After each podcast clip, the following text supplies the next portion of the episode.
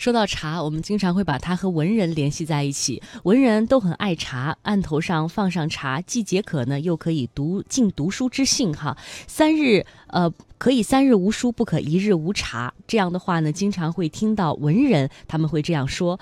比如说像皎然诗当中就会说到：“一饮涤昏昧，情思爽朗满天地；再饮清我神，忽如飞雨，呃洒清晨。三饮便得道，何须苦心费烦恼？”另外还有非常著名的呃这首茶诗：“一碗呃喉。”润物啊，两碗破孤闷，三碗搜孤肠，唯有文字五千卷等等，一直写到了七碗。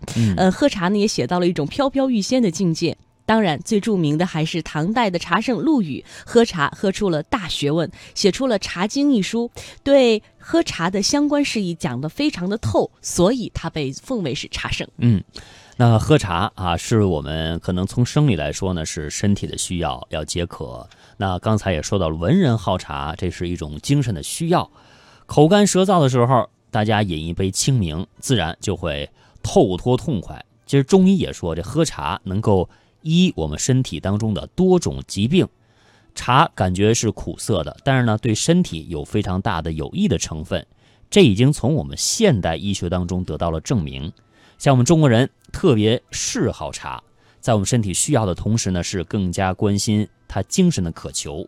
我们中国人是以茶来表达敬意的，以茶来净化心灵的，以茶来体会生命的意义的。说到茶呢，我们经常说喝一杯清茶，呃，茶呢是清洁心灵之物。旧时茶馆会有这样的对联，叫“身健却圆，餐饭少；诗清美味，饮茶多。”茶呢是至清之品，是天地间清气凝聚而成，大自然的馈赠。